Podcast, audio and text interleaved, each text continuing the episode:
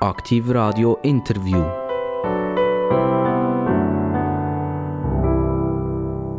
Heute versammeln sich die Ratsmitglieder zur Wintersession. Das erste Traktandum, wie immer, die Wahl des National- und Ständeratspräsidiums. Höchste Schweizerin darf sich ab heute Irene Kählin nennen. Sie ist erst die zweite grüne Nationalratspräsidentin und mit 34 Jahren eine der jüngsten in diesem Amt. Wählt ist mit 151 Stimmen Frau Irene Kählin. Grün, sozial und solidarisch. So Grün, sozial, solidarisch, lacht mir die Person da wie so ein Ja. Und nach 250 oder 260 stündigen Interviews sollte ich ja langsam kein Herzpöpperle mehr haben. Aber wenn ich jetzt hier, vis wie von mir, darf, Nationalratspräsidentin vom letzten Jahr haben, dann ist das schon eine ganz grosse Ehre. Und ich begrüße ganz, ganz, ganz herzlich die Irene Kählin aus dem Aargau. Vielen herzlichen Dank und ein wunderschönes guten Nachmittag. Irene Kählin, Sie sind Nationalratspräsidentin geworden. Sie sind eigentlich gar noch nicht so wahnsinnig lang in dem Nationalrat. Sie sind 2017 dazugestoßen. Sie äh, sind nachgerutscht für Jonas Fricker. Ich nehme an, Sie sind damals erster Ersatz gewesen, So ist es. im Aargau und haben das Amt geerbt. Ist das geplant gewesen, oder ist das einfach peng mal ein Telefon gekommen und hat es geheißen, Irene, es ist soweit, du musst äh, den Anzug parat machen, du musst äh, seriöse Aktenköfferli jetzt parat machen und dann haben sie gefragt, um was geht's? Nein, es ist selbstverständlich überhaupt nicht blank. Ich wäre 2015, wo Wahlen waren, sehr gerne gewählt worden. Die Jonas Fricker hat dazu mal vor mir Rennen gemacht und äh, alle, die die Geschichte um seinen Abgang oder seinen Rücktritt mitverfolgt haben, wissen, dass er äh, sehr unverhofft eigentlich äh, relativ kurzfristig und sehr schnell entschieden hat, nach einem sehr unglücklichen Vergleich am Nationalratspult zurückzutreten. Und äh, in dem Moment äh, hätte ich mir das ganz, ganz anders gewünscht. Ich habe am gleichen Tag, als er seinen Rücktritt bekannt gegeben hat, erfahren, dass ich schwanger bin. Ja, mein Leben hat dazu mal anders ausgesehen und Politik war dazu mal nicht vorderst auf der Traktandenliste gewesen. Nichtsdestotrotz finde ich, äh, wenn man kandidiert, dann hat man ja irgendwo durch äh, einen Auftrag oder einen Traum oder etwas, was man gerne erfüllen würde und hat ja die Gunst von den Wählerinnen und Wählern im Rücken und ich wollte die nicht enttäuschen und äh, bin seitdem sehr, sehr gerne Nationalrätin. Wa- Was war zuerst? Die Schwangerschaft, dass sie gewusst haben, dass sie schwanger sind? Oder dass sie gewusst haben, dass sie Nationalrat werden? Es ist eine St- Stunde Verzögerung dazwischen. Was- was- Zuerst was ist ich zuerst gewusst, dass ich Nationalrätin werde. Okay, okay. Dann haben sie noch schnell ein Glas Champagner getrunken. Dann habe ich einen Schwangerschaftstest gemacht und, dann habe ich und gewusst, dass ich auch noch Mama werde. Genau. Ist fertig mit, dem, mit dem Champagner? Nein, ich habe keinen Champagner getrunken. Mir das sehr leid da mal für Jonas Frick. Ich habe es in dem Sinn auch nicht erwartet. Ich hätte ihm persönlich gewünscht, er hätte ein eine dickere Elefantenhaut gehabt. Ich weiss, wenn man mal im Fackfeuer von den Medien oder von einem Shitstorm ist, macht das überhaupt keinen Spass. Aber diese Sachen kann man ja tatsächlich auch aussitzen, wenn man auf die Tauchstation geht oder wenn man eine dicke Haut hat. Das sehen wir ja bei den Bundesräten zum Teil, dass sie sehr gut im Aussitzen sind. Und das klappt sogar meistens noch. Das ist wirklich spannend, oder? Dass plötzlich eine ganze Lawine über einem hergeht.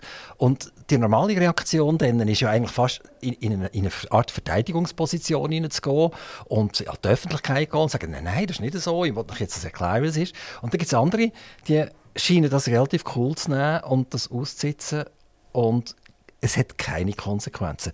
Äh, wieso hat es denn bei den Grünen dort eine Konsequenz gehabt und jetzt vielleicht bei den Sozialdemokraten hat das vielleicht keine Konsequenz? Das ist schwierig zu beantworten. Ich glaube nicht, dass es eine parteipolitische Frage ist, sondern dass es sehr fest auch eine Frage ist, wie man selber oder wie die Person, die das Amt bekleidet, damit umgeht, wie näher man es einem selber kann oder will lassen. Das ist dem Jonas Fricker sicher näher gegangen, wie das jetzt, ich nehme an, er spricht auf der Alain Berset an, einem Bundesrat geht. Und dann nehme ich auch an, es hat sich etwas damit zu wo man auf der Karriereleiter in der Politik steht. Also wie viele Leute auch Teilsachen von einem fernhalten oder nicht, wie fern man es selber muss machen, wie fest einem eben die Kommentare verletzen oder nicht. Und irgendwo finde ich das aber, also ich würde sagen, es gibt Leute, die sitzen sicher die Sachen zu lang aus, die sie nicht so lange aussitzen. Es gibt sicher Leute, die gehen zu früh, auch wenn sie noch hätten können bleiben. Aber schlussendlich, glaube ich, zeigt si- sich dort auch ganz, ganz fest der Mensch, der hinter dem Amt steht. Und das ist auch wieder grundsätzlich etwas sehr, sehr Schönes. Sie haben 2007 eine Matur gemacht und äh, sind in Basel an einem Gymnasium gesehen. Ist dort schon der Entscheid ein bisschen gefallen, ich bin eigentlich mit meiner Welt, mit der Umwelt, mit meinen Eltern vielleicht und so weiter einfach nicht mehr einverstanden. In dieser Schweiz, in Europa, auf dieser Welt muss jetzt etwas gehen. Ich werde Politikerin. Ist das 2007 schon der Fall gewesen? Nein, überhaupt nicht. Aber ich glaube, ein politischer Mensch insofern, dass mich Ungerechtigkeiten immer äh, sehr ungerecht gedunkt haben und das auch eine innere Unruhe irgendwie ausgelöst hat, dass es so viele Ungerechtigkeiten gibt auf der Welt. Das habe ich immer ganz fest gehabt. Ich hätte mir in dem Moment überhaupt nicht vorstellen je in Politik zu kommen. Ich hätte eher gedacht, dass ich mal irgendwie einen sogenannten sozialen Beruf wird ausüben oder vielleicht mal ein, äh, ein Jahr lang ins Ausland gehen und arbeiten, in ein Drittweltland oder so. Aber Politik habe ich immer gedacht, das ist eigentlich mehr etwas für 50-jährige Männer, was ja tatsächlich mehrheitlich immer noch der Fall ist. Also das tue ich jetzt gerade heftig bestritten, oder? Ähm, Irene Kählin, wo Sie dort Nationalratspräsidentin geworden sind, verändert sich ja das Leben ein bisschen. Also insofern, Sie sind eine Politikerin, die eigentlich sagt, was sie denkt. Und wenn man Nationalratspräsidentin wird, dann kommt man ein bisschen da halt einen Maulkorb über. Man muss für den Nationalrat schauen, man repräsentiert den Nationalrat. Man ist die höchste Schweizerin überhaupt. Ich komme gerade wieder weichlich neu über Frau Kellin. Ähm, was ist dort passiert? Also haben sie gesagt, eigentlich will ich gar nicht, will ich gar nicht unbedingt, weil, weil jetzt muss ich ein Jahr lang so ein bisschen Klappe halten. Nein, ich finde, es ist gar kein Maulkorb und es ist auch nicht äh, ein Klappenhalten, sondern es ist etwas vom Allerschönsten, wie ich finde, mit den Farben der Schweiz in der Schweiz tragen, die Mehrheitsmeinung in den Vordergrund stellen und sie selbstverständlich auch ins Ausland austragen. Und gerade in einem politischen System, wo wir äh, ja probieren, alle Meinungen zu integrieren, finde ich, ist das eine wahnsinnig dankbare und schöne Aufgabe. Und selbstverständlich ist es richtig, man nimmt dann die eigene politische Meinung und die eigene politische Farbe ein bisschen zurück zugunsten von der Mehrheitsmeinung in der Schweiz. Man lässt aber auch ganz, ganz viel zu, auch denen, wo man sonst nicht gleicher Meinung ist. Und für mich hat das äh, etwas Wunderschönes und einen ganz tiefen Respekt davor hinterlassen, eben vor verschiedenen Meinungen. Und ich glaube, ich bin schon immer sehr dankbar um die Demokratie und auch um, dass wir bei uns ein integratives System haben mit verschiedenen Parteien, wo alle das dürfen sagen und alle für die Welt oder für die Schweiz dürfen kämpfen wo sie sich wünschen. Und nach dem Jahr ist das für mich noch viel, viel mehr so. Ich glaube wirklich, jedem Einzelnen und jeder Einzelnen, egal wie weit weg ihre politische Meinung von meiner eigenen ist, das ist schlussendlich das Beste was für unser Land. Und ich glaube, wenn wir das uns in Erinnerung rufen, dass wir zusammen verantwortlich sind für das Land, dass wir hoffentlich nicht nur 51 Prozent als Mehrheit, sondern dass wir den grössten gemeinsamen Nenner wollen und können finden, dann äh, machen wir auch am meisten Menschen in unserem Land glücklich mit den Entscheidungen, die wir zusammen finden. Wenn Sie jetzt in ein Interview müssten zu Al Jazeera und da würde Sie Arabisch etwas fragen, würden Sie das verstehen? Also wenn er sich wahnsinnig Mühe würde geben, würde wahnsinnig langsam reden, würde ich vielleicht einen Teil davon verstehen. Ich würde es eher können lesen, wenn er es mir schriftlich vorlegen würde. Und meine Antwort, die würden aber garantiert gar niemand verstehen. Da würden außer einzelne Bröckli oder einzelne Wörter gar nicht mehr rauskommen. Also ich habe nie besonders gut Arabisch können, weder Schrift, also auch nicht schriftlich. Das ist ja die Hauptkompetenz, die man an der Uni lernt. Und äh, Schwätzen habe ich in dem Sinn sowieso nie wirklich können, weil sie haben, es gibt das Hocharabisch, das ist aber etwas, wo gar niemand redet. Es ist äh, noch ein weiter entfernt wie jetzt nur Hochdeutsch oder Schriftsprache und Mundart.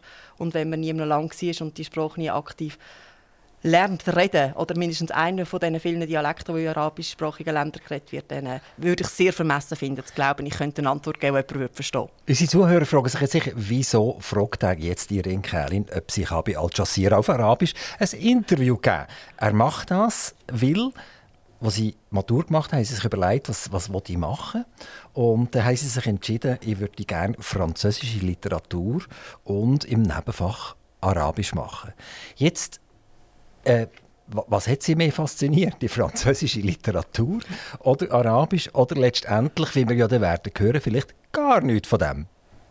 Äh, eindeutig nicht die französische Literatur, sonst hätte ich ja irgendwann mal wahrscheinlich einen Abschluss gemacht in französischer Literatur. Ich habe zwar immer noch die Sprache wahnsinnig gerne, aber ich muss ganz ehrlich sagen, dass ich mit den grossen französischen Philosophen nicht so gut klargekommen bin, habe aber eben im Nebenfach Arabisch äh, ganz viele Kommilitoninnen und Kommilitonen gehabt, die äh, das haben müssen machen als Pflichtfach, weil sie nämlich Islamwissenschaft studiert haben. Und Islamwissenschaft, die ganze arabische Welt, habe ich gemerkt, ist etwas, was ich in meiner Schulzeit vielleicht auf zwei Geschichtsseiten abgehandelt bekommen habe, noch zusammen mit Hinterasien und Vorderasien zusammen. Und das hat mich wahnsinnig fasziniert. Und ich habe sozusagen aus purem Interesse an etwas, wo eine ganz grosse Wissenslücke war, mindestens nach meiner Schulzeit, nachher meinen Studiengang gewechselt und habe einen Bachelor gemacht in Islamwissenschaften. Genau. Also 2009 haben sie sich entschieden, äh, mal die Islamwissenschaften näher anzuschauen, haben dann gewechselt nachher noch für einen Master zu äh, allgemeinen Religionskulturen. Äh, Jetzt wenn ich jetzt Vater wäre, oder? Und meine Tochter würde zuerst französische Literatur machen und nachher im Nebenfach Arabisch, dann, dann, dann, würde ich schon mal sagen, kann das nicht ein bisschen etwas anderes sein? Und dann kommt sie noch und geht, geht Islamwissenschaften studieren, dann würde ich endgültig verzweifeln und sagen, äh, Irene, äh, irgendwann musst du auch selber schauen, gell? kann ich auch sehr, sehr froh sein, dass ihr nicht mein Vater sind. Und ihr seid wahrscheinlich auch sehr, sehr froh, bin ich nicht eure Tochter. Nein, also... also das habt ihr jetzt gesagt, das stimmt genau, überhaupt nicht. Nein, äh, ich weiß nicht genau, was das Problem ist oder was bei Ihnen sozusagen, wenn jetzt Ihr Vater von einer Tochter wäre, die Islamwissenschaften möchte studieren, die Fragen auslöst. Das ist eine Tatsache, dass wir in einer multikulturellen Welt leben, dass äh, Religionen, die früher bei uns nicht äh, primär gelebt haben, mittlerweile bei uns leben. Und es ist genau so eine Tatsache, dass natürlich Arabisch, wenn man es wirklich könnte, nicht so wie ich, schon etwas wäre, was einem Tür und Tür würde öffnen in eine Welt, die immer wichtiger wird, auch in Handelsbeziehungen und in einer globalisierten Welt sowieso. Ich glaube, es können wesentlich mehr Leute auf dieser Welt Arabisch als Schweizerdeutsch zum Beispiel. Das hätte ja eine Sinologie sein oder so etwas. Hätte ja noch sein oder? Da hat man mit 1,4 Milliarden Chinesen können kommunizieren nachher. Nein, meine Frage ist eigentlich die, es gibt so ein paar Sachen wie Soziologie zum Beispiel, Ethnologie, äh, man kann immer aber sagen, Mama, der Ethnologe kann man den gleich noch einsetzen, oder, damit, damit unsere Städte irgendwie vernünftig funktionieren.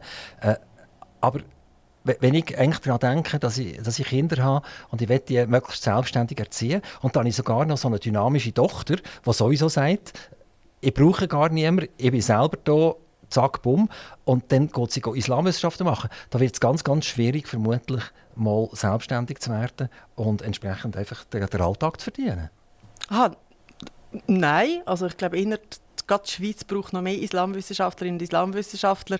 Gerade im ganzen Integrationsbereich sind das ja Fragen, wo man auf kulturelle Unterschiede und kulturelle Finesse muss können eingehen als Gastland, wenn man zu einer erfolgreichen Integration beitragen. Aber es ist mir schon klar, auf was ihr rauswollt. Es ist nicht so wie ein Bäckerlehrer oder so, wo man am Abend eindeutig sieht, was man gemacht hat. Ich will das überhaupt nicht gegeneinander ausspielen. Aber ich glaube, religiöser Frieden oder ein kulturelles Miteinander eben in einer Welt, wo religiös und kulturell immer komplexer wird, ist etwas, das einen wahnsinnig grossen Wert hat und etwas, wo wir vielleicht uns nicht immer so bewusst sind, aber immer dann, wenn es irgendwo wieder aufgrund von Religion oder Kultur zu kriegerischen Auseinandersetzungen kommt oder zu Spannungen, wird uns wieder sehr, sehr schnell bewusst, wie fest uns so etwas kann beeinflussen kann und wie eben weltverändernd und in dem Moment auch lebensverändernd kann sein.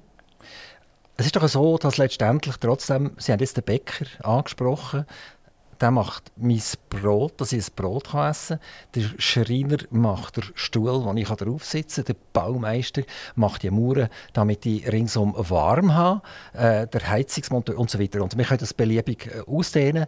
Und dann kommen wir langsam auf die universitären Stufen. Und dann wird es schon fast ein bisschen schwieriger, das zu handhaben. Was bringt der eigentlich wirklich direkt uns noch? Und dann kommen wir zu der obersten Stufe, wo wir, wo wir, wo wir effektiv in, in eine Art in eine Geisteswissenschaft hineingehen, im, im effektiven Sinn. Und da sehe ich die ganze äh, Bibel, äh, Theologie, Studien, ob jetzt das der Islam ist oder was auch immer etwas. Es ist etwas, wo man sich kann leisten kann, wenn ich das Brot habe. Also es gibt doch den ganz berühmten Spruch, zuerst das Fressen und dann die Moral. Und da sind wir ja eher auf der Seite von der Moral und weniger auf der Seite äh, von der Ernährung. Also um einfach ganz klar zu sagen, ich habe höchsten Respekt vor handwerklichen Berufen und ich hätte mir das manchmal tatsächlich an oben gewünscht. Aber ich habe immer sehr gerne neben dem Studium im Service geschafft, dass man so richtig sieht, was man gemacht hat mit der Hand. Weil vom Denken allein ist man manchmal wie einfach äh, irgendwie körperlich dann oben trotzdem nicht so befriedigt oder man sieht das Produkt nicht. Aber ich glaube, wir wissen alle ganz genau, dass es äh, wie beides braucht damit man nämlich überhaupt mag essen und damit man vor allem zusammen mag essen, braucht es irgendwie einen Zusammenhalt in dieser Gesellschaft und für das müssen manchmal ein paar Menschen ein bisschen denken. Ich nehme an, ihr würdet mir recht, äh, recht geben, dass wir sehr froh sind, haben wir Ärztinnen und Ärzte, die studiert haben und nicht einfach irgendetwas an unserem Arm manipulieren, wenn er gebrochen ist.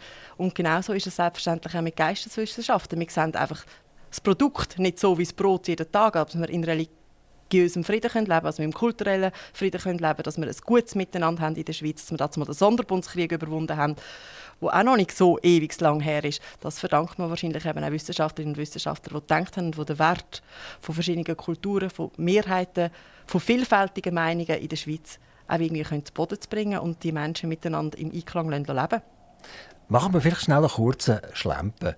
Damit Islamwissenschaft in der Schweiz Sinn macht, bedingt das, dass auch ein gewisser Prozentsatz Menschen da sind, die dieser Religion angehören. Sonst macht es ja eigentlich keinen Sinn. Und wenn, wenn wir anschauen, dass in der Schweiz, da wissen Sie das sicher besser.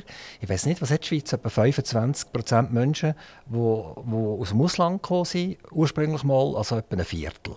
Und also ihr meint Ausländerinnen und Ausländer ja, ganz allgemein, allgemein. Bei uns natürlich ja, auch eine sehr hohe Quote ist, weil wir ja kein natürliches Einbürgerungsverfahren in dem Sinne haben, das automatisch aktiv. Und auch Menschen, die bei uns geboren werden, äh, die ausländische Eltern haben, nicht automatisch einen Schweizer Pass bekommen. Genau. Und, und jetzt haben wir ja eine, eine, eine Sondersituation, dass wir sehr viele Menschen haben, die den Status S haben im Moment. Äh, wir haben sehr, sehr viele Menschen, die dürfen nachgezogen werden. Und das Interessante ist, dass relativ wenige Leute eigentlich einen echten Flüchtlingsstatus haben in der Schweiz bitte Sie mir bei den Zahlen auch noch mal korrigieren. Es sind irgendwie etwa 20, 25'000, die im Jahr 2022 reingekommen sind, die, die gesagt haben, ich habe ein politisches Problem, ich werde verfolgt, bitte helfen mir. Oder? Und wo nachher äh, als der, der Flüchtlingsstatus anerkannt oder in, in die Prüfung ist gegangen. Die Zahlen, die effektiv von den Menschen, die, die, die zu uns gestoßen sind, äh, die sind divergent im Moment noch, weil das Bundesamt für Statistik hat die, glaube noch nicht genau definiert. Man hat irgend zwischen 150 und 250.000 Menschen, die zugezogen sind im Jahr 2022. Jetzt gehen wir zu den Ärzten schnell nochmal. Das ist ein Thema, das ich gerne in den Interviews bringe, weil es interessiert mich, was sagt jetzt die, die Grüne dazu, was sagt ein Freisinniger dazu, was sagt äh, ein Sozialdemokrat dazu. Ähm, das bedingt ja wiederum, dass wir Haufen Leute brauchen, die, die Doktor sind ja, 250'000 Menschen brauchen so und so viele Doktor, oder? Sie brauchen so und so viel äh, Pflege, Pflegepersonal, wo, wo mir hilft, wenn etwas los ist, etc. Und gleichzeitig reden wir von Notständen, etc. Und das sind für mich, das sind für mich Fakten, oder? Das ist jetzt echt Fakt, oder? Da kommt man auf eine Notaufnahme und dort hat es Leute, die warten und, und, nicht, nicht, und ihre Pflege vielleicht nicht sofort bekommen und so weiter und so fort. Und jetzt gehe ich wieder zurück, jetzt habe ich meine, meine Umfahrt gemacht. Ich komme zurück zu, zu den Islamwissenschaften. Das ist ja schon extrem theoretisch, das Ganze, oder? Also sie, sie auch, sie sind ja auch nachher eine Art Doktor, wenn sie uns helfen zu vermitteln, dass wir einander verstehen. Aber trotzdem ist es auf einem sehr, sehr, sehr hohen Niveau, wo man eigentlich zuerst lieber die anderen Probleme löst, bevor wir unsere, unsere, unsere soziokulturellen Probleme können lösen können. Sehe ich das falsch? Ich glaube, ich verstehe den Ansatz und ich verstehe jetzt auch, warum wir so einen grossen Rundumschlag haben müssen machen, um wieder dort rauszukommen, wo wir sozusagen angefangen haben, ich habe dazu meine Masterarbeit über Anerkennung von muslimischen Gemeinschaften in der Schweiz gemacht, im Wissen darum, dass wir da eine, äh, eine ziemliche Sonderfalle machen innerhalb von Europa, indem wir noch Staatskirchen haben, wo man ja auch Steuern zahlt bei den römisch-katholischen Kirchen und bei den reformierten Kirchen, weil sie öffentlich-rechtlich anerkannt sind. Wir wissen darum, dass wir jetzt eben in einer multikulturellen Gesellschaft leben und es auch andere Religionsgemeinschaften hat, die bei uns ansässig sind, stellt sich auch die Frage, was ist denn mit denen? Würde das eher darauf hindeuten, dass wir auch irgendwann der römisch-katholischen Kirche und der reformierten Kirche ihren Sonderstatus aberkennt, also eigentlich der Staat von ihnen entkoppelt, dass man nicht mehr Steuern einzieht und so weiter und für sie. Und mit solchen Themen habe ich mich auseinandergesetzt. Ja, jetzt kann man sagen, das nützt überhaupt nichts, im Wissen darum, dass wir eben eine Kopplung haben zwischen Kirche und Staat, die noch aktiv ist im Land, glaube ich, ist das trotzdem etwas, was uns zum Teil interessiert. Viele von uns zahlen nach Kirche, Steuern, Teil treten nachher aus der Kirche aus, nur zum Kirche Steuern nicht mehr zahlen, Teil treten aus der Kirche aus, weil äh, offenbar sie mit der Moral entweder in Rom oder auch mit dem, was sonst predigt wird, nichts mehr können anfangen Und ich glaube trotzdem, für den Zusammenhalt der Menschen, auch wenn man sieht, dass es immer noch Menschen gibt, die wichtige Rituale im Leben eben in der Kirche oder in ihrer Glaubensgemeinschaft feiern, scheint das offenbar einen gewissen Wert zu haben. Tun Sie selber auch noch irgendein so Ritual feiern? Ich äh, bin selber in dem Sinne Atheistin, ich äh, gehöre keiner Konfession an. Ich finde es wirklich als soziales Phänomen etwas wahnsinnig Wertvolles und ich glaube, es ist eben auch etwas, das einen Wert hat für uns alle, wo man vielleicht sich auch der eine oder andere Psychiater mal kann sparen wenn man weiß, dass die Menschen irgendwo eine Heimat haben, wo ja auch ganz viele, gerade jetzt, wenn, wir vor, wenn Sie Flüchtlinge angesprochen haben, wo eine Art Primärintegration macht, wo das der Staat nicht muss machen muss. Jetzt kann man sagen, das ist nichts wert. Ich finde, es ist ganz, ganz viel wert, wenn wir Menschen miteinander und füreinander da sein können und wenn Menschen offenbar zum Teil, ich gehöre selber nicht dazu, in der Religion so einen Hafen findet oder einen Ort, wo sie sich willkommen fühlen, wo vielleicht auch das erste Auffangnetz ist, wenn sie in ein neues Land kommen, dann glaube ich, hat das für mich mindestens einen sehr grossen Wert. Und ich glaube, für unseren den Zusammenhalt der Gesellschaft ist das eben auch der Fall. Sie sind dann 2015 auch wieder eine Schlempe gemacht. Sie haben bei einer Gewerkschaft angehört, bei der UNIA. Und äh, haben Sie dann Ihre Ausbildung irgendwie können brauchen damals als Sie bei der Uni angefangen haben? Oder ist das eine Zäsur gewesen, wo Sie eigentlich Ihre Ausbildung ein bisschen auf die Seite gelegt haben, die Schublade zugemacht und gesagt, jetzt muss ich mich um Arbeitnehmer kümmern, egal von welcher Ethnie und, und welcher Religion?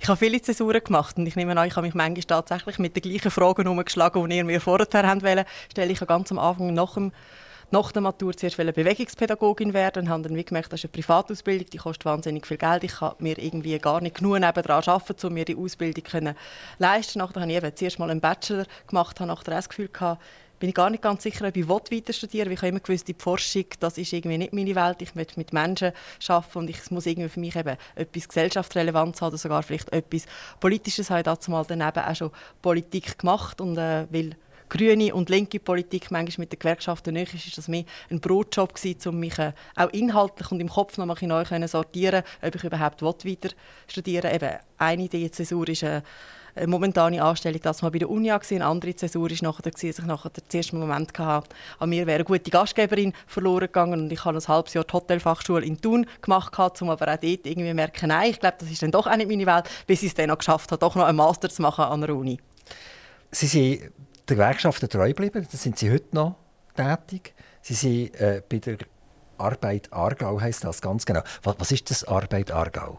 Das ist ein Dachverband von Arbeitnehmendenorganisationen, also nicht nur von klassischen Gewerkschaften, sondern auch die Lehrerinnen und Lehrer und das KV ist bei uns im Kanton Aargau und äh, ich glaube, dass das ja immer so ist. Die meisten von uns sind irgendwie angestellte Arbeitnehmerinnen und Arbeitnehmer und wir haben äh, zum Teil zwar sehr unterschiedliche Probleme, aber zum Teil auch sehr gleiche Probleme. Wenn Inflation und Teuerung kommt und man uns trotzdem sozusagen nicht die totale Teuerung anpasst, dann haben wir nachher am Ende des Tages alle weniger im oder gleichzeitig, wenn das Rentenalter erhöht wird oder muss erhöht werden, ist das auch etwas, was alle Arbeitnehmenden zu gleichen Massen betrifft. Und ich glaube, dort ist es wichtig und richtig, dass man die Solidarität probiert zu leben über verschiedene Berufs Berufsgattungen hinweg und Arbeit Aargau ist so ein Dach, das genau das probiert und probiert den gemeinsamen Nenner oder die Probleme, die alle Arbeitnehmer im Kanton Aargau am meisten beschäftigen, so ein zusammenzufassen. Ist die Arbeit Aargau eigentlich Ihr Arbeitgeber?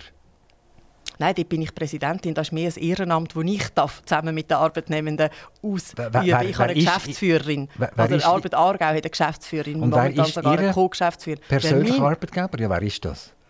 Das ist immer eine grosse Frage. Auf meinem Lohnausweis steht da immer der Bund.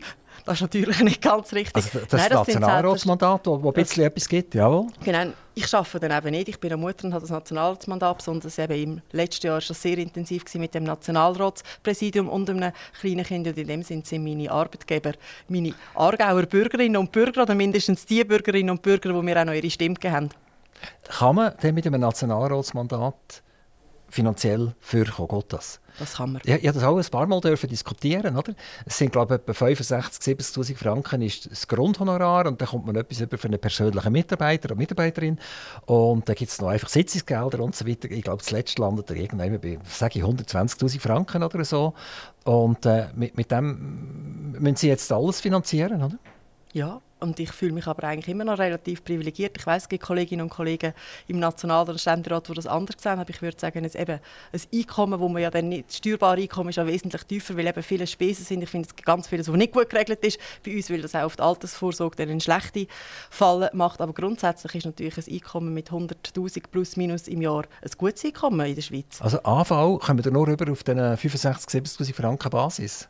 Genau, und auch nur dort wird irgendwie eben ist es möglich, in einer, irgendwie in einer zweiten Säule zu sparen. Und das ist natürlich nicht wahnsinnig äh, eine gute Altersvorsorge, vor allem im Wissen darum, dass ja die meisten von uns, mindestens jetzt, wo Politikerinnen und Politiker zum Teil auch jünger sind wie ich, nicht noch im Amt werden pensioniert werden. Das Durchschnittseinkommen beim Bund wenn ich die Zahl richtig im Kopf habe, ist etwa 116.000 Franken oder so etwas, oder? Und das sind alle denen. Also da ist jeder drin, auch jemand, der morgen Türen äh, aufmacht beim Bundeshaus oder, oder vielleicht verantwortlich ist für den Strom oder, oder was Einfach 116.000 Franken im Durchschnitt. Das heißt, die Verwaltung verdient mehr, als der als Nationalrat verdient. Und das ist dann ein AHV-Lohn. Ist das eigentlich gerechtfertigt, dass die viele, viele, viele, viele Bundesbeamte so viel verdienen?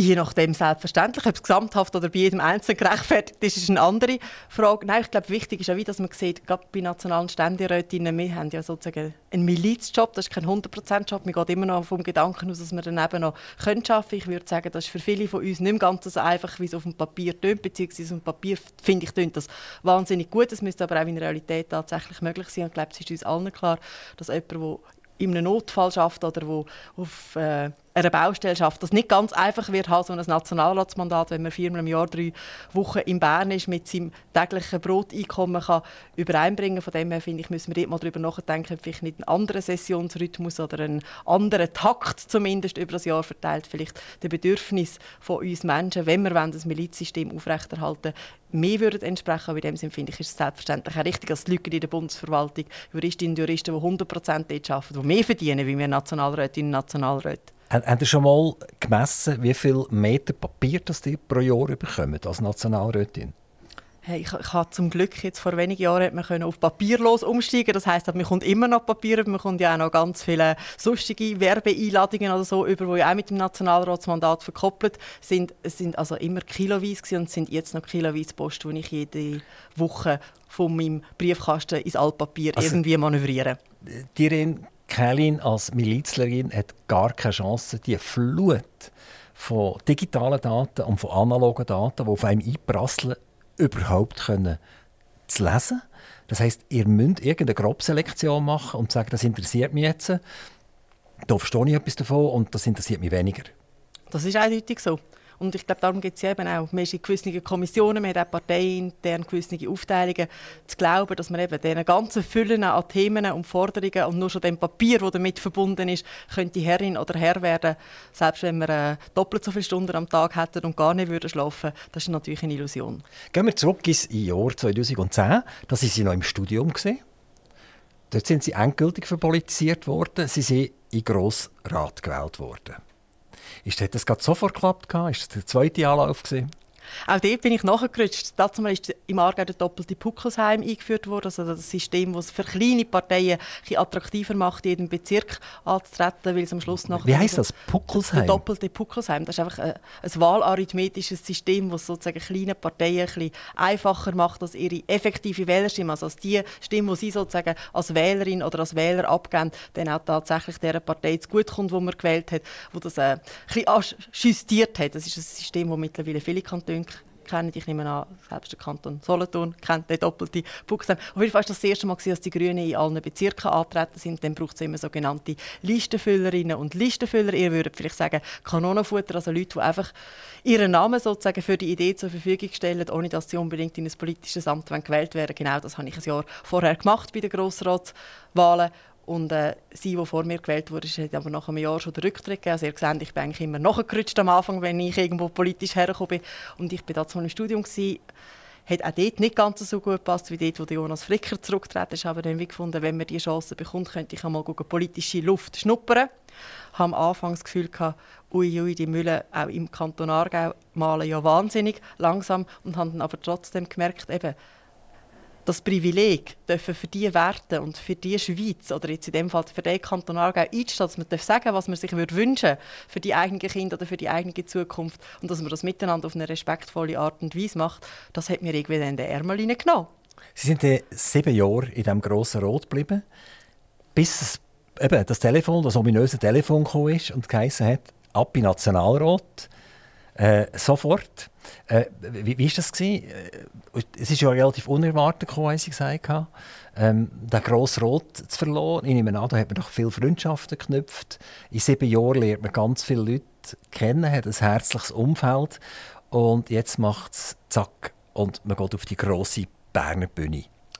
Ja, das ist so. Aber eben aufgrund von dem, dass ich dazu mal auch im Abschluss war von meinem Studium, wäre eh irgendwann die Frage gekommen, oder sie ist sogar meinem Kopf schon gegriffen, ob ich nicht irgendwann aus dem grossen Rat würde zurücktreten, völlig unabhängig davon, von dem Telefon, wo dann kam, ist, dass ich den Nationalrat wird nachrutschen. Das heißt, es ist für mich gar nicht so überraschend gekommen. Es hat einfach den Entscheid ein bisschen vorweggenommen. Es ist ein bisschen früher in der Zeit gekommen, als ich mir das vielleicht gewünscht oder geplant hätte. Weil ich glaube, Politik ist ja wie etwas, es ist ein bisschen sehr wie und disparate. Ich finde, jeder hat seine Berechtigung an einem Ort, solange er neue Ideen hat oder wie er das Gefühl hat, man kann selber etwas verändern oder wie es einem auch selber Spaß macht, etwas zu verändern, das äh, Mandat ausziehen. Aber ich finde, wir sollten dann irgendwann auch wieder gehen und neue Köpfe, egal ob sie jünger oder älter sind, auch wieder Platz machen, weil schlussendlich äh, bringen wir die Schweiz nur zusammen, wenn wir auch möglichst vielen die Chance geben, ihre Visionen mit einzuspeisen in die politische Debatte. Wir, wir haben diese Frage angeschaut, äh, letzte Woche, glaube mit Ruth Humbel was sie gesagt hat, äh, öffentlich ja, also nicht nur bei uns. Jawohl, ich bin dazu gedrängt worden, ich musste gehen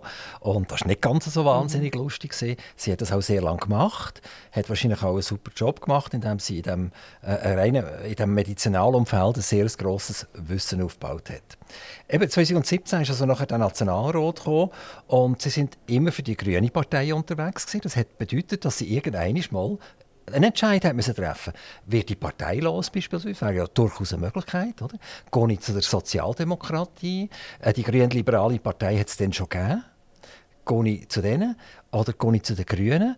Und jetzt so rein vom Gefühl her sind die Grünen für mich noch, noch, noch, noch, einen, noch einen Schluck kräftiger links als die Sozialdemokratie, weil sie nachher äh, sie die Sozialdemokratie eigentlich abbilden, plus noch der Natur einen ganz starken Pol mitgeben. Was, was die Grundlage, was ist das Gedanke, wo, wo bei Ihnen abgegangen sind, dass Sie nicht zur SVP sind gegangen oder zur FDP sind gegangen? Ich habe es glaube eingangs schon mal gesagt, eben Ungerechtigkeiten haben mich immer sehr, sehr fest bewegt und auch umtrieben und ich glaube, eine der grössten Ungerechtigkeiten, oder mindestens ist das in meinen Jugendjahren so der Fall, dass man das erste Mal so richtig fest über die Klimakrise reden hat, noch nicht ganz so fest wie jetzt mit der Generation von Klimajugend, die es gibt. Und das hat mich äh, wahnsinnig schockiert und bewegt. Und ich glaube, die Grüne Partei war einfach die, die das als einzige dazu mal auch schon gesagt hat, die sozusagen schon eine Klimapartei war, bevor wir in der Schweiz überhaupt so richtig über den Klimawandel und die Klimakrise reden haben. Und äh, das ist, glaube ich, das, was sozusagen den Ausschlag gegeben hat. Ich finde, das Rechts- und Linksschema oder auch welcher Partei tritt man nachher dabei, ist für mich ganz eine schwierige Frage. Schlussendlich finde ich eigentlich parteilos sehr sympathisch. Ich glaube, als Wählerin oder als Wähler, als Bürgerin oder als Bürger sucht man sich aus allen Parteien je nach Thema etwas zusammen und findet, da machen die es besonders gut. Also geht ja ganz vielen so, dass wir nicht 100% Deckungskraft haben mit einer Partei. Das geht selbstverständlich auch mir so. Wir wissen aber, das politische System funktioniert nur mit diesen politischen Parteien. Auf kommunaler Ebene mag das zum Teil anders sein. Jetzt sind es Persönlichkeiten, die oft im Gemeinderat gewählt werden. Aber in Bern tritt man halt auf diesen Listen an, im Kanton Aargau tritt man auf diesen Listen an dort funktioniert es am besten mit einer Partei im Rücken und dann sucht man sich logischerweise die ein, wo man aus, wo man äh, am meisten Deckungskraft mit hat. Das gibt dann nicht das Ganze so eine Kongruenz und total perfektes Trüg, wo man über ein anderes Trüg legen kann. Aber ich würde sagen, wenn man so ungefähr 80 Prozent hat, dann äh, hat man eine Partei gefunden, wo man einigermaßen mit ihr kann. Und manchmal äh, verzweifelt man auch an einer und manchmal wächst man mit ihr. Äh, Frau Kerlin, Sie sind ein Turbo, würde ich jetzt mal sagen. Also wenn man 2017 in Nationalrat kommt, nachrutscht, also 2019 regulär gewählt wird und man 2021 Nationalratspräsidentin wird, können Sie mir das Rezept verraten, wie das funktioniert? Gibt es da ein Kochbuch dazu? Nein, das heißt einfach Grüne. Die Grünen sind ja mit den Wahlen 2019 dieser Weg stark geworden, wie es glaube noch nie eine politische Welle gegeben hat, mindestens nicht in unserem Land, wo sonst eben politische Veränderungen in einem sehr, sehr kleinen Ausmaß stattfinden.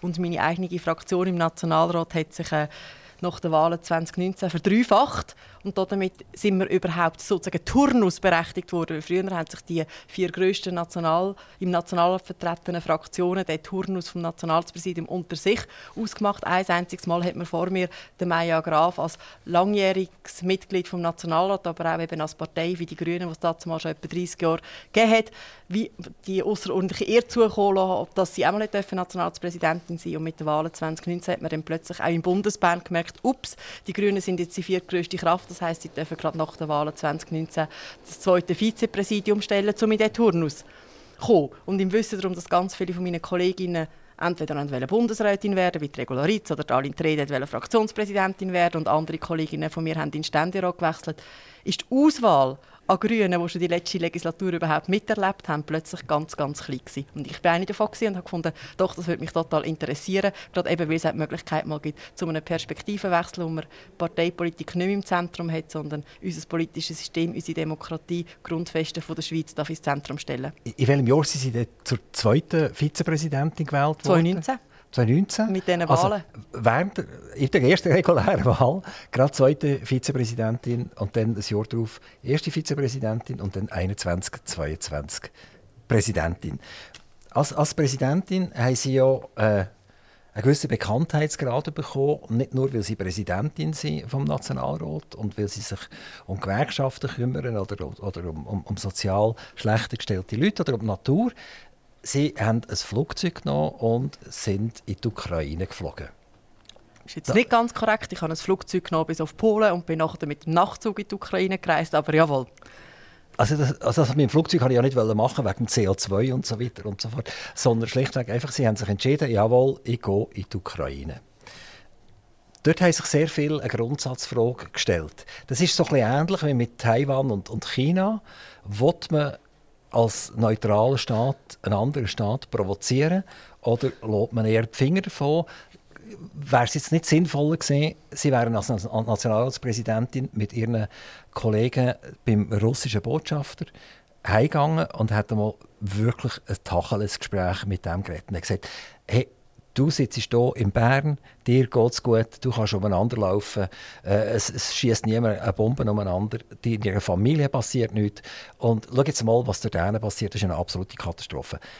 Wäre eine Politik in der Stille nicht viel, viel effizienter gesehen für sie persönlich und sie repräsentieren uns ja alle und haben uns alle repräsentiert für die Schweiz, anstatt mit einem so einem riesen Trari, Trara, äh, in, den Zelensky-Ballon einsteigen, oder?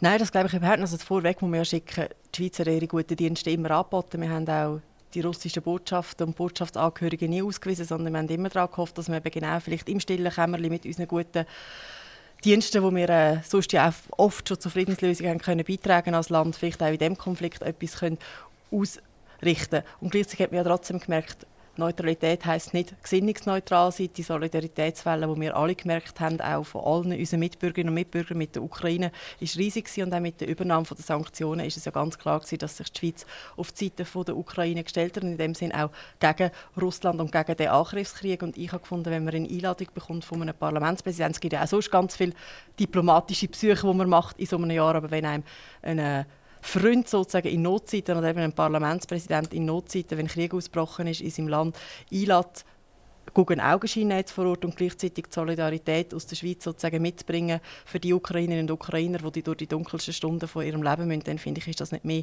wie anständig und recht. Und das habe ich gemacht, auch mit relativ schwerem Herzen, weil mir schon bewusst ist, dass es äh, ja, einfach eine wahnsinnig schwierige Zeit ist und ich mit der Generation, wo ich aufgewachsen bin, so sicher gewesen, dass wir nie mehr so eine Art von Krieg werden erleben, zumindest nicht auf europäischem Boden.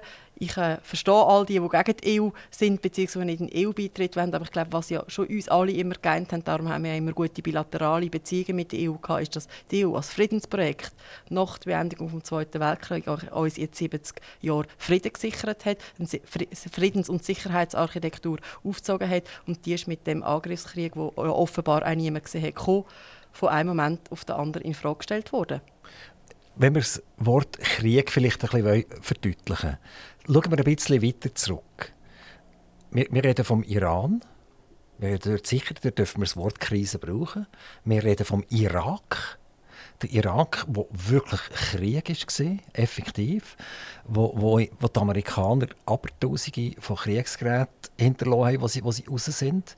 Wir reden von Libyen, wo wir am Gaddafi mit blutigen Fingern auf Gaddafi gezeigt haben, wo wir nachher äh, als Westler ein Land hinterlassen haben, das schlimmer war als vorher. Also wir haben den Teufel mit dem Belzebub austrieben und das hat man alles so ein bisschen nach. In der Tagesschau am halb acht ist das gekommen, oder? und am viertel ab acht oder so hat man dann den Krimi geschaut und die, und die, und die Sache war erledigt. Oder? Und was jetzt aktuell passiert, ist ja nicht schlimmer, als dass es zum Beispiel in Syrien passiert ist oder immer noch in Syrien passiert. Sind wir als Gesellschaft nicht irgendwie zu Marionetten geworden. Einmal ist es, ist es eine Corona-Krise, also das Wort Krise, oder? Nachher ist es eine Nationalbank-Krise, weil, weil äh, Kantone ihr Geld nicht mehr bekommen. Und dann ist es eine Syrien-Krise und jetzt ist es eine Russland-Krise. Und dann kommt noch eine Fußball-Weltmeisterschaft und dann ist es eine Katar-Krise. Ähm, ich, ich, ich, ich habe eigentlich aufgehört, irgendwie äh, Nachrichten zu konsumieren. Es geht mir total auf den Geist. Und ich spüre auch schon wieder jetzt, wenn ich mit den Leuten rede, dass es so eine Art Ukraine-Müdigkeit kommt. Und je länger die zermürbende Geschichte läuft, je weniger werden Zeitungen darüber schreiben, je weniger wird das SRF darüber berichten. Man hat das auch in Israel gesehen, Israel-Palästina gesehen, oder? Das hat ja zeitweise gegeben, wo wir ein halbes Jahr lang einfach jeden Tag 47 Mal eine Nachricht hatten. Jetzt haben wir ja fast keine mehr. Also meine Frage ist die, ist, sind wir nicht eigentlich in einer völlig verlockenen Situation und irgendetwas wieder aufbauschen, damit wir es wieder vergessen können? Oder ist jetzt der, der, der Krieg mit der Ukraine dermaßen anders, dass eine Nationalratspräsidentin dem so eine grosse Beachtung schenkt?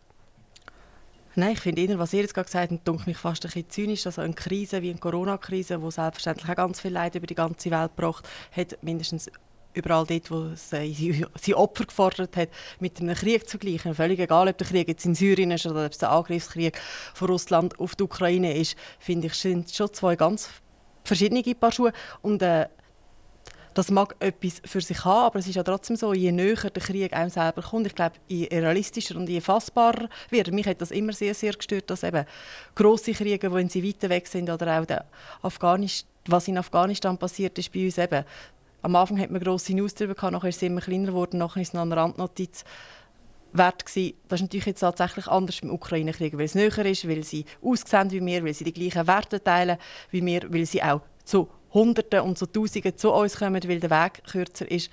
Aber Krieg ist ja immer genau gleich schlimm. Und wenn es uns jetzt wieder gelingt oder wenn man jetzt wieder die sozusagen humanitäre oder solidarische Seite in uns spürt, nicht spüre eben im Gegensatz zu ihnen überhaupt keine Ukraine-Müdigkeit in der Bevölkerung. Ich habe das Gefühl, es gibt einzelne Probleme, die werden äh, auch benannt zum Glück von denen, wo sie etwas angehen oder die, die sie erleben, auch mit zum Teil Gastfamilien, dort, wo es nicht ganz so einfach geht, weil halt Menschen auf Menschen treffen. Aber grundsätzlich ist die Solidarität, habe ich noch nie so erlebt mit der keiner Flüchtlingswelle, die uns erreicht hat. Und das finde ich ist eigentlich grundsätzlich etwas Schönes, dass das noch möglich ist. Ja, und ich finde auch, es ist schon ein verdammter World Shaker, wenn sich 2022 ein Land wie die Ukraine, wo ein souveräner Staat geworden ist, wo völkerrechtlich anerkannt ist innerhalb von ihren Grenzen, gegen einen Angreifer wie Russland muss verteidigen Genau, aber die Ukraine hat sich ja selber gar nicht können verteidigen und da kommt jetzt auch wieder die Frage, ist das nicht ein bisschen oder sogar sehr unfair. Also wir, wir reden darüber, dass wir Leopardpanzer schicken etc. Oder? Und dann geben wir das denen und dann sollen die Krieg, Krieg spielen nachher. Also spielen. Sorry, bitte, das soll überhaupt nicht zynisch sein, sondern rein theoretisch hat ja die Ukraine gegen Russland keine Chance. Also wenn die Russen mit ihrer vollen Macht gekommen wären und die Ukraine mit ihrer Kraft, dann, dann wäre das nach ein paar Tagen das erledigt gewesen, weil sie, sie hätten sich gar nicht können wehren Was natürlich eine Katastrophe ist. Und jetzt schieben wir Waffen hinterher und wir schieben Waffen hinterher und jetzt gibt es so eine Art Pattsituation und in dieser Pattsituation sterben Tausende von Leuten. Jetzt, und das ist jetzt eine ganz harte Frage. Äh, was ist jetzt gescheiter? Dass man einen Frieden, einen Frieden erzwingt oder dass man tatsächlich jetzt Monate für Monate werden zuschauen, wie wir vom Westen Ukrainer opfern, die, die getötet werden. Klar will ich auch nicht einfach den Russen die Hand bieten und sagen, wir jetzt, ist jetzt euch? Aber letztendlich wann hört das Gemetzel auf und wann hat die Ukraine überhaupt eine Chance, die Russen zurückzudrängen in ihr Territorium hinein? Ja, ich finde, das ist tatsächlich eine grusige Frage und ich glaube, es ist für niemanden so unangenehm wie für die Ukrainerinnen und Ukrainer. Auf der einen Seite merken sie, wir unterstützen sie und wir wollen ihnen helfen, weil selbstverständlich eben in einer demokratischen und eigentlich auf gewissen Grund- und Menschenrechts- und humanitären Verpflichtungen gebauten Welt undenkbar ist, dass eben jemand wie Russland das Recht hat, einen Angriffskrieg starten auf ein souveränes Land und auf der gleichzeitig wissen wir auch, wenn wir wirklich würden intervenieren und äh, der Ukraine würden zum Durchbruch verhelfen, dann würde man wahrscheinlich den dritten Weltkrieg produzieren oder mindestens provozieren. Und äh, die Ukrainerinnen und Ukrainer sind die, die jetzt sozusagen tagtäglich die sind, die unsere Werte müssen verteidigen mit den Waffen, die aus den Ländern, die Waffen und die wollen Waffen liefern, geliefert werden. Und gleichzeitig merkt man eben die Euphorie, die am Anfang sicher die Ukrainerinnen und Ukrainer haben. Es kommt sofort zu einem Sieg wird nicht das realistische Szenario sein. Es scheint momentan nicht wahnsinnig realistisch zu sein, dass man äh, den Putin irgendeinen Verhandlungstisch kann zwingen kann, wo er bereit wäre, die Ukraine innerhalb von ihren souveränen Grenzen wieder zurückzugeben in, ihren, in ihre eigene Souveränität und Unabhängigkeit. Ich finde, es ist eine sehr eine zynische Frage und sie ist wahnsinnig schwierig und es ist wahnsinnig einfach, wenn man außen vorsteht und äh, sieht, wie sich das Land muss verteidigen muss. Ich glaube, wir würden alle genau das Gleiche machen. Wir würden auch kämpfen und wir würden selbstverständlich um Unterstützung bitten. Aber es ist, klar ist es äh, eine zynische Frage, aber letztendlich ist es so, dass tagtäglich Menschen sterben dort, oder? Ja, es würden garantiert weniger Menschen sterben, wenn wir der Ukraine keine Waffen würde liefern wenn wir die Ukraine würde zum Teil von Russland werden und damit würden wir aber als internationale Gesellschaft all die Werte, die wir damit gross geworden sind, verroten. Was war 2014 gewesen? Das war gesehen, als Sie noch im Grossen Rat waren. Sie waren noch nicht im Nationalrat gewesen, wo Russland äh, äh, Krim annektiert hat bereits. Die, äh, die Ukraine über, überfallen hat, oder? Und die, die Krim im Osten annektiert hat und wir alle den Finger aufgehabt und gesagt, du böse, böse Russ, du, oder? Und das hat man einfach geschehen. Und damit hat man so wie, wie das Zuckerli akzeptiert, oder? Die Frage ist, haben wir dann den ganz grossen Fehler gemacht? Was sagen Sie da als Politikerin? Jawohl, der Fehler ist gemacht worden und den dürfen wir jetzt nicht noch einmal machen. Also wird das so bleiben? Die Leute in der Ukraine, die Menschen kämpfen. Wir liefern ihnen die Waffen dazu. Und jetzt schauen wir einfach zu. Vielleicht geht es noch sechs Monate, vielleicht geht es aber auch noch fünf Jahre. Also ich glaube, all die, die sich auch historisch, wie sie jetzt zu dem Kriegsausbruch können kommen, beschäftigt haben, sind schon der Meinung, dass man dazu mal Warnzeichen, wo Krim annektiert worden ist von Russland, nicht sieht, dass man vielleicht schon dazu mal als Staatengemeinschaft härter hätte müssen intervenieren.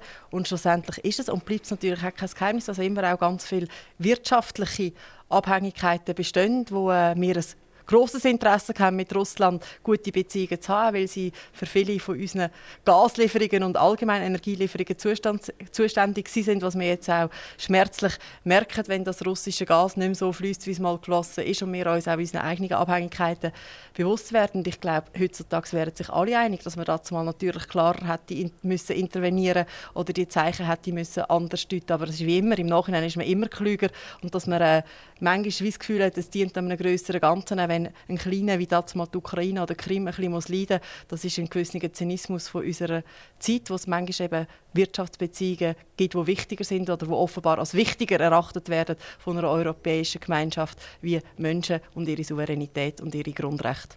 Haben Sie damals, als Sie Nationalratspräsidentin waren, ein bisschen mehr Informationen gehabt als mehr Bürger? Haben Sie ein bisschen etwas mehr gewusst? Ist das zum Beispiel ein Grund, wieso Sie gereist sind? Oder ist Ihre Information etwa auf einem ähnlichen Level wie von uns normalen Bürgern? Ich habe kein bisschen mehr gewusst, weder bevor ich gegangen bin noch nachdem ich wieder heimgekommen bin.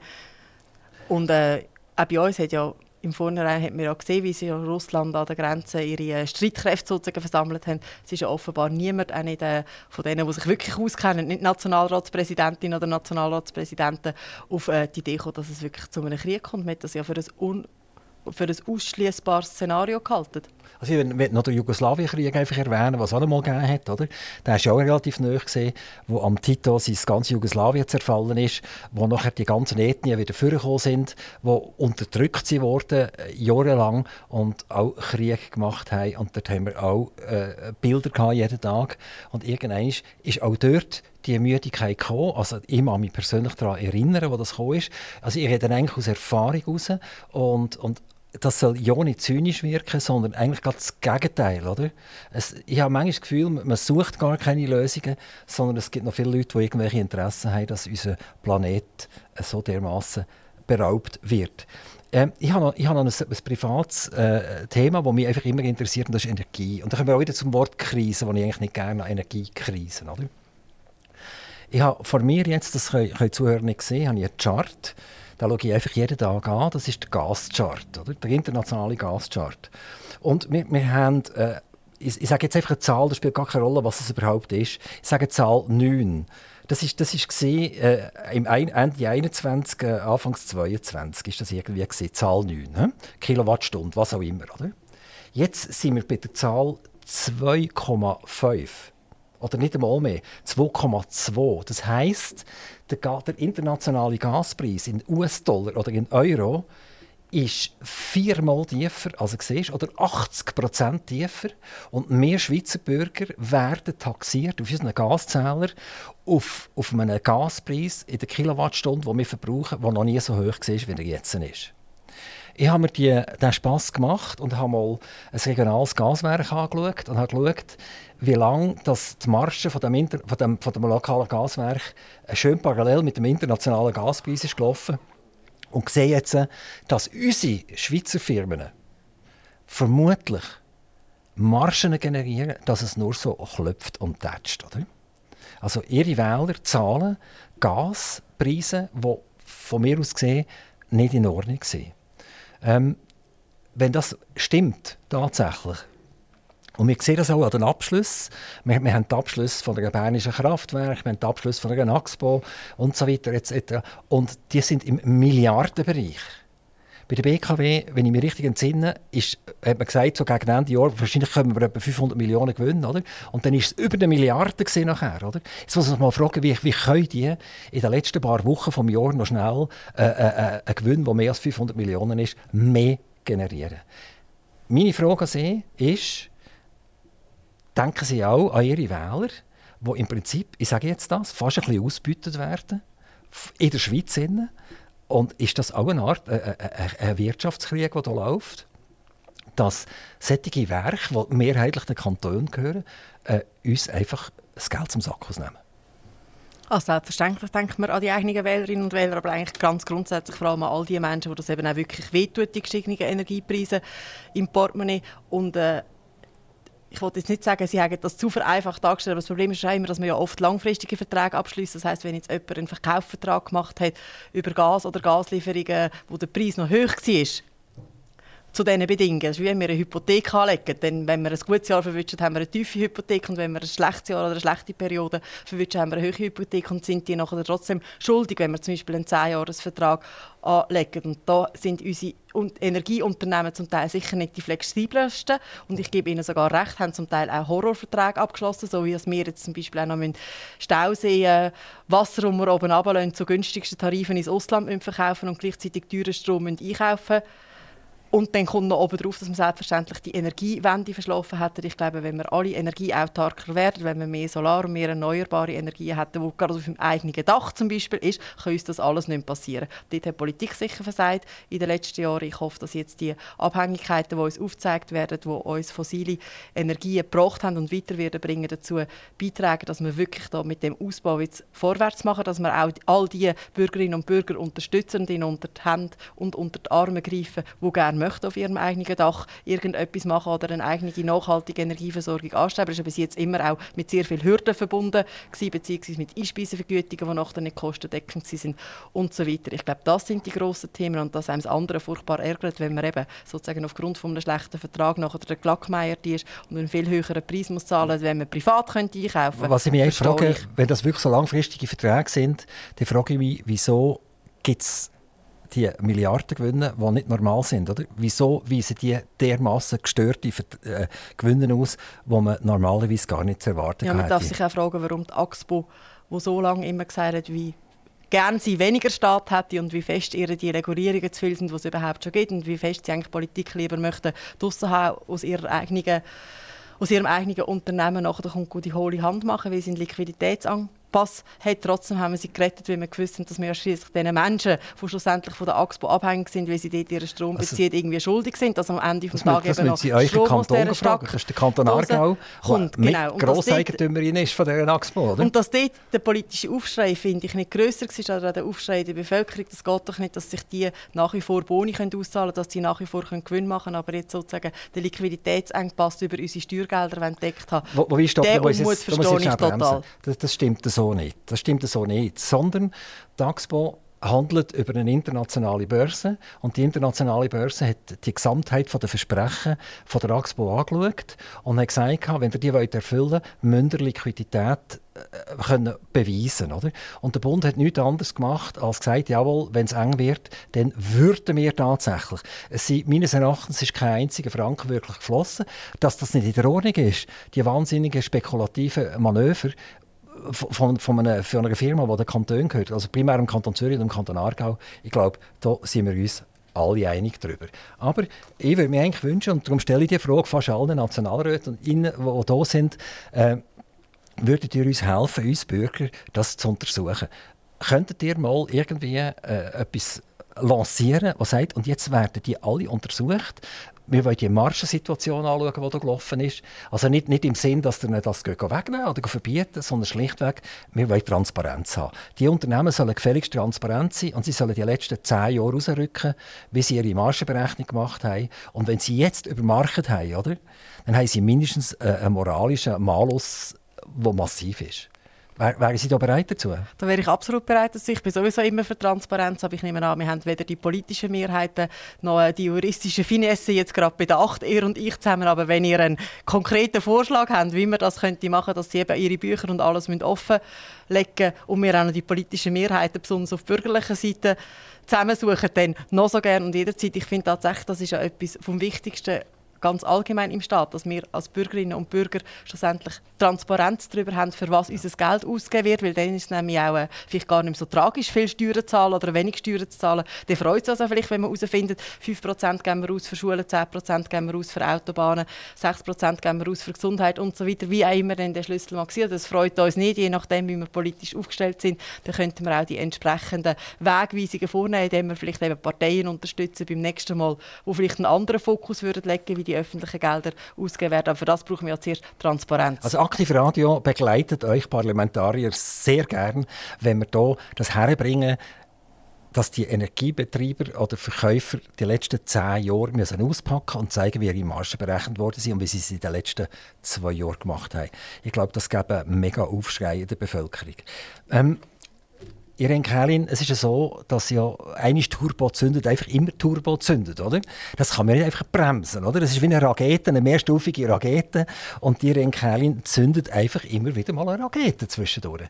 Und jetzt sagt sie, ich bin zwar zufrieden im Nationalrat, aber jetzt hat es noch ein Lämpchen, das noch ein schöner leuchtet und das ist der Ständerat.